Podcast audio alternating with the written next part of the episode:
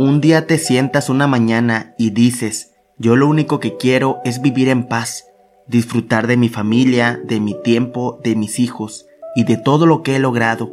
Y aunque suene fácil, sé que en muchas ocasiones no lo es, pues pensamos en nuestros problemas económicos, problemas personales e inclusive problemas sociales. Pero siempre debes de respirar y mirarte en un espejo y siempre tener en mente que no eres un superhéroe y que no vas a poder resolver todo de manera rápida. Todo tiene solución si lo planeas y te propones a resolverlo. En vez de preocuparte, mejor respira y disfruta lo que hoy en día tienes. No te desanimes y aprovecha la gran oportunidad que tienes hoy en día de sonreír y vivir al máximo.